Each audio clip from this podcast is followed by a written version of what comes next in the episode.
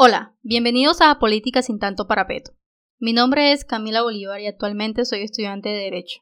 En este espacio les compartiré todo lo relacionado con el panorama político de Colombia, de una manera muy coloquial y sencilla, abarcando desde los proyectos de ley y reformas, aprobados y no aprobados por el Congreso, hasta la incidencia que tienen ciertos personajes, llámense políticos, candidatos, periodistas, entre otros, dentro del esquema político del país.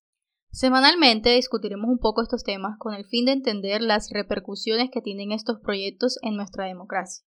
En este primer capítulo les estaré hablando sobre la reforma que otorga superpoderes a la Procuraduría General, la bomba del momento. Otro mico más que nos mete de frente al Congreso de la República.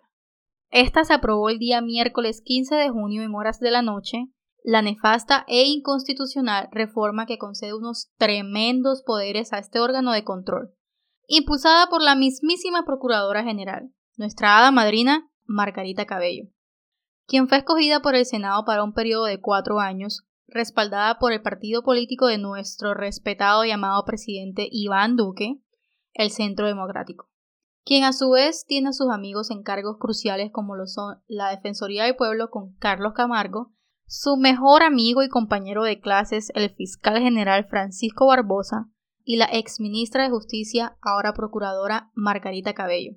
Y sí, esa misma que recibió a la Corte Interamericana de Derechos Humanos en una reunión privada para contar su propia versión de los abusos cometidos dentro del paro nacional, iniciado el pasado 28 de abril del presente año. Muy estratégico, ¿no creen? Pero bueno, pasemos ahora a las funciones de esta respetable institución. Esta entidad está encargada de investigar, sancionar, intervenir y prevenir cualquier irregularidad cometida por los gobernantes, funcionarios públicos como por ejemplo policías, particulares que ejercen funciones públicas y las agencias del Estado colombiano.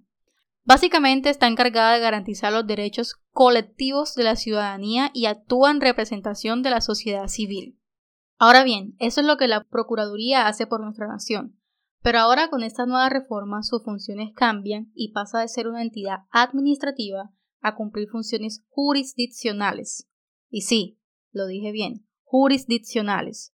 Es decir, convertirán a los funcionarios administrativos como los procuradores en jueces, para nada más y nada menos que destituir o inhabilitar funcionarios públicos, incluso los de elección popular, incumpliendo con lo que dicta la Convención Interamericana de Derechos Humanos en su artículo 23 que palabras más, palabras menos, significa que los funcionarios elegidos por voto popular no pueden ser retirados de su cargo por una entidad o un funcionario administrativo. Y por si fuera poco, aparte de promover 500 nuevos puestos para la Procuraduría y contar con un billón de pesos extra de presupuesto, sumémosle a todo este atropello que se le otorgarán facultades extraordinarias al presidente de la República, permitiéndole ampliar la planta de personal, elegir, modificar y financiar gastos de funcionamiento. Qué bien les quedó esa mermelada. Casos como el de Gustavo Petro, quien fue destituido arbitrariamente por el ex procurador Alejandro Ordóñez por el caso de las basuras, sería una constante en nuestra realidad política gracias a esta reforma.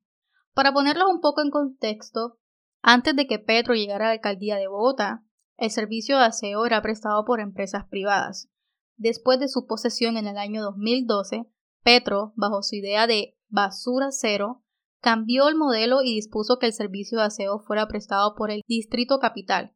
Esto generó una crisis ambiental debido a que los días 18, 19 y 20 de diciembre del mismo año, la capital de Colombia amaneció inundada de basura. Pero independientemente de que el proceder de Gustavo Petro haya sido correcto o no, la medida tomada por parte de la Procuraduría no siguió el debido proceso. No hubo imparcialidad, no se respetó el derecho de la presunta inocencia ni el derecho a la defensa, ya que estas sanciones solo pueden derivar de una condena por un juez competente en un proceso penal. Esta sanción fue apelada seguidamente por Gustavo Petro ante la Corte Interamericana de Derechos Humanos, la cual falló a favor del actual senador el año pasado y además ordenó al Estado colombiano adecuar las funciones de la Procuraduría, este proyecto de ley, el cual fue pasado como si fuese de carácter ordinario para librarse de la revisión por parte de la Corte Constitucional, una vez sea sancionado por el presidente Iván Duque, múltiples senadores, representantes a la Cámara de la Oposición y vedurías como la de Trabajo en Vagos demandarán el proyecto para que sea la Corte quien indique si se adecua o no a la Constitución. Recordemos que nosotros como ciudadanos también podemos demandar estos proyectos por medio de la acción pública de inconstitucionalidad, y para esto deben seguir los siguientes pasos. Acudir ante cualquier notaría, despacho judicial o ante la misma Corte Constitucional, y allí debe mostrar el documento de identificación para verificar su nacionalidad colombiana. De igual manera, se debe presentar por escrito la demanda, así como un duplicado o copia de la misma. En ella se deben citar las normas acusadas como inconstitucionales, a su vez nombrando las normas constitucionales que se consideren vulneradas, las razones por las cuales dichos textos se estiman violados y la razón por la cual la Corte Constitucional es competente para reconocer la demanda. Muchachos, Leyes como esta afectan directamente nuestros derechos políticos. Comparte este podcast y lleguemos a más personas, ya que nos corresponde a todos como ciudadanos lograr el cambio. Gracias por escucharme y nos vemos en el siguiente episodio.